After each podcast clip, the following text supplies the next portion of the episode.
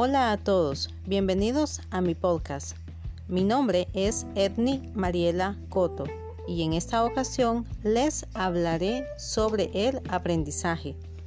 Este es un proceso que acompaña al ser humano desde tiempos antiguos, ya que el hombre adquirió de manera natural y espontánea los conocimientos necesarios para adaptarse al medio ambiente el humano primitivo aprendió a distinguir las plantas y los animales de los cuales se podía dar alimento y abrigo.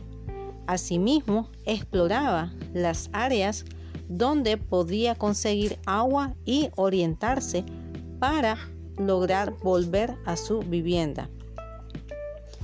En un sentido más preciso, los humanos no tenían la preocupación del estudio. Con el paso del tiempo surge la enseñanza intencional.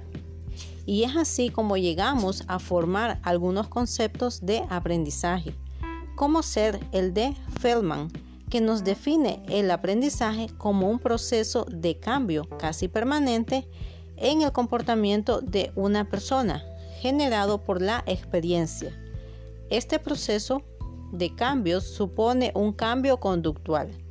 Debe ser perdurable en el tiempo y se da a través de la práctica o de otra forma de experiencia, por ejemplo, observando a otras personas.